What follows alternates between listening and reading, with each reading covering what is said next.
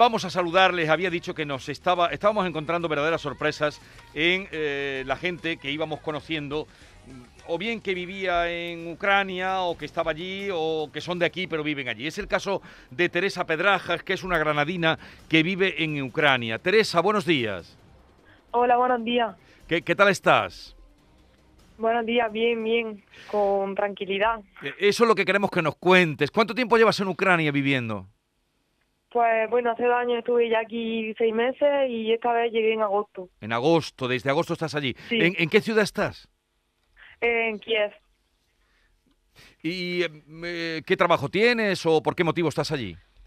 Eh, soy estudiante de Erasmus, Estudiante de por Erasmus. eso, Vale, sí, vale. por eso estoy aquí. Bueno, Teresa, no te voy a contar lo que aquí en, en tu país se dice. Supongo que tus padres Sí, estarán ya, ya también. lo sé un poco. Cuéntanos tú cómo es la vida en Kiev, qué temor, qué presión tenéis ante una posible guerra. Cuéntanos tu vida. Vale, pues mm, la verdad es que aquí no se nota mucho esa tensión.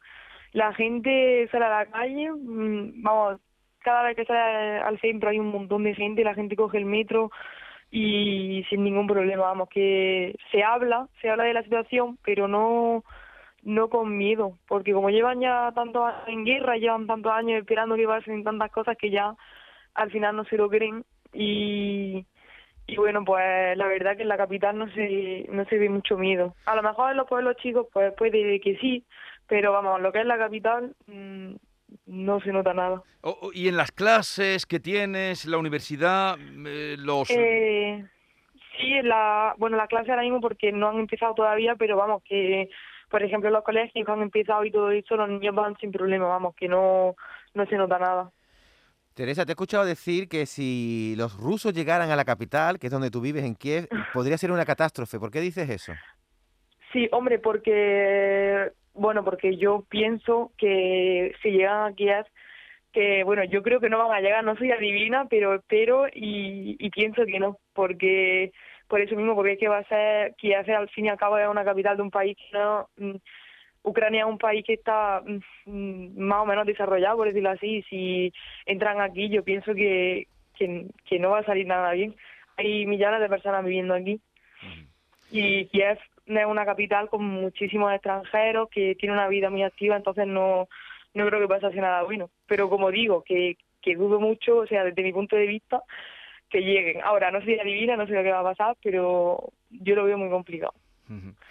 Oye, pues con qué naturalidad lo cuentas. Supongo que de, de amigos que tienes en España, por supuesto de tu familia, de tus padres, eh, no, te, está- te estarán provocando más alarma de la que tú uh, sientes ahí, ¿no? Eh, sí, a ver, eh, sí, eso es cierto. O sea, yo aquí no.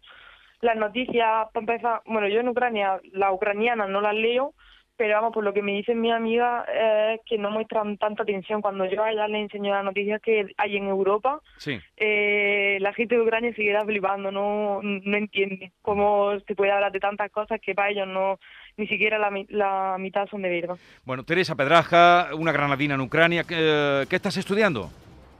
Eh, lengua moderna y su literatura. Te llamamos otro día, ¿vale? Venga, perfecto. Cuídate. Un abrazo, adiós, adiós.